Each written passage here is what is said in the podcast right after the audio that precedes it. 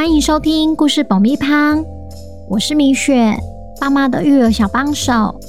这是一个适合全家大小的 Podcast 频道，每周在这里分享一则有趣的故事，跟着小朋友一起冒险，一起学习。本周要讲什么故事呢？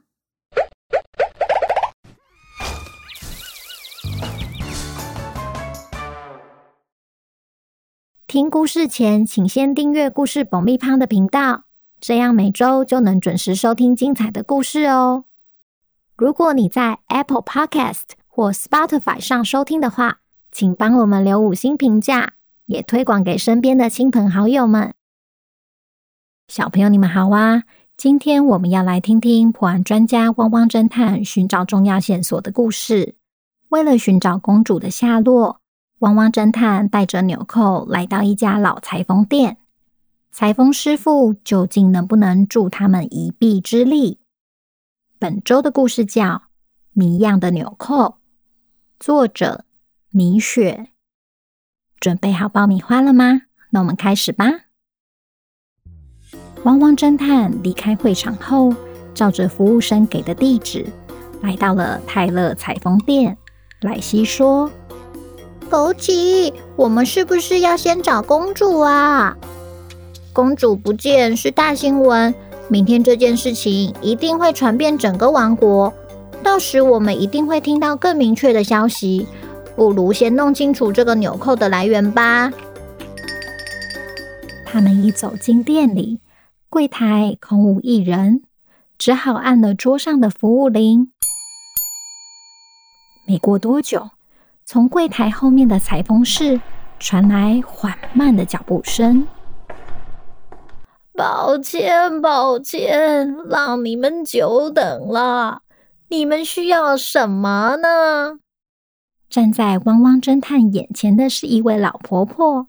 福奇说：“老婆婆，请问这里是不是有一位名叫晴晴的裁缝师？”“有啊。”可是晴晴刚好不在呢。你们是来拿衣服的吗？不是诶，老婆婆，只是有事情想要请教她。我们是汪汪侦探，正好在附近调查一件失踪案。天哪，该不会他又闯祸了？莱西说：“没有啦，老婆婆。”我们听说晴晴是做衣服的专家，所以拿了一颗纽扣要给她看看。听了莱西这么一说，老婆婆才松了一口气。啊，原来是这样啊，那我就放心了。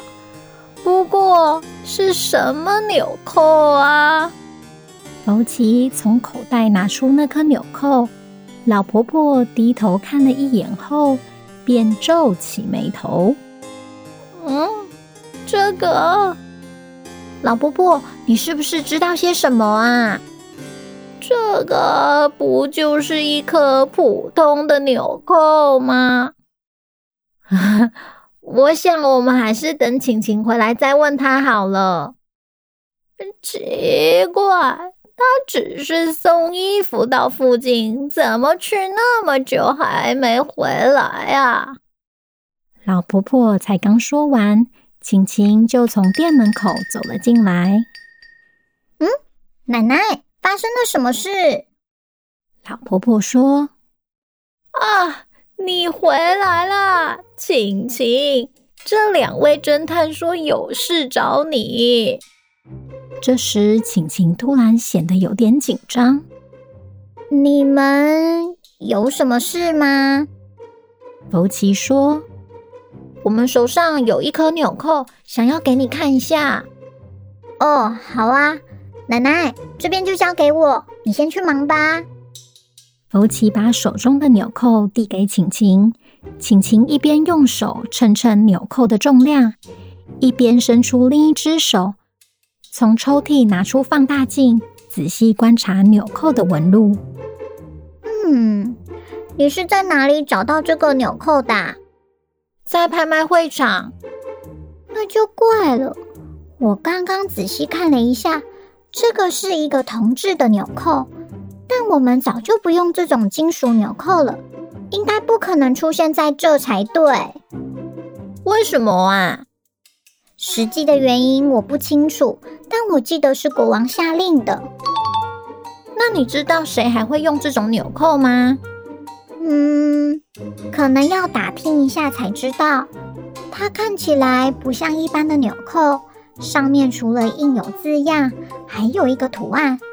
不过实在是太老旧了，我根本没有办法确认那是什么。应该是专属特定的对象，但我目前只知道王宫的衣服才会用印有字样的纽扣。莱西听了，眼睛一睁：“你说是王宫？难道这纽扣来自那边？”我很确定它不是来自王宫，因为上面那个模糊的图案不是狮子。福奇越听越觉得事情不单纯。如果是这样的话，不就要先知道特定对象是谁，才有办法找到纽扣的来源？对啊，也只能先打听看看了。拜托你了，因为这件事情攸关珍珠公主的安全。晴晴的表情突然又变得不对劲，汗水还沿着脸颊流下来，一滴一滴的打在桌上。福奇赶紧关心晴晴：“哎，你还好吧？哪里不舒服吗？”“哦，我没事啦，只是刚刚从中塔跑回来，有点累。”那我一打听到消息，就立刻联络你们。太好了，纽扣就交给你保管喽。这是我的电话，一有消息请马上打给我。那我们先走喽。汪汪侦探走出裁缝店后，福奇对莱西说：“你不觉得晴晴有点奇怪吗？”“对呀，尤其是我们提到公主的时候。”而且老婆婆刚刚有说，晴晴只是送衣服到附近。如果是钟塔附近的话，的确没有离裁缝店很远。那会是什么原因让她耽误了回程的时间呢？你觉得跟公主有关吗？我不确定，但他肯定还去了其他地方，因为他走进店里的时候，鞋底沾满了泥巴。古城里全都是石头路，哪来的泥巴啊？这时，有位小朋友从远处跑了过来，不小心撞到福奇，连忙向福奇道歉：“哦，对不起，对不起。”当福奇还来不及转头，他就已经跑进了裁缝店。站在门外的汪汪侦探隐隐约约听到店里传来的大嗓门：“晴晴。”公主已经顺利离开了。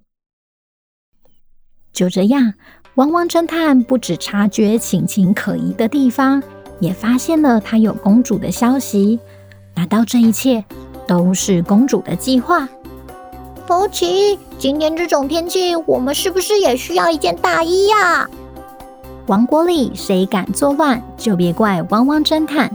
下集，汪汪侦探又会解开什么谜题呢？小朋友，希望你们今年有一个难忘的圣诞节。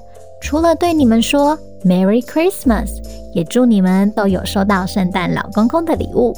如果你喜欢汪汪侦探的话，记得要天天收听，也欢迎来 IG 私讯告诉我哦。那今天的故事就到这边，我们下周见，拜拜。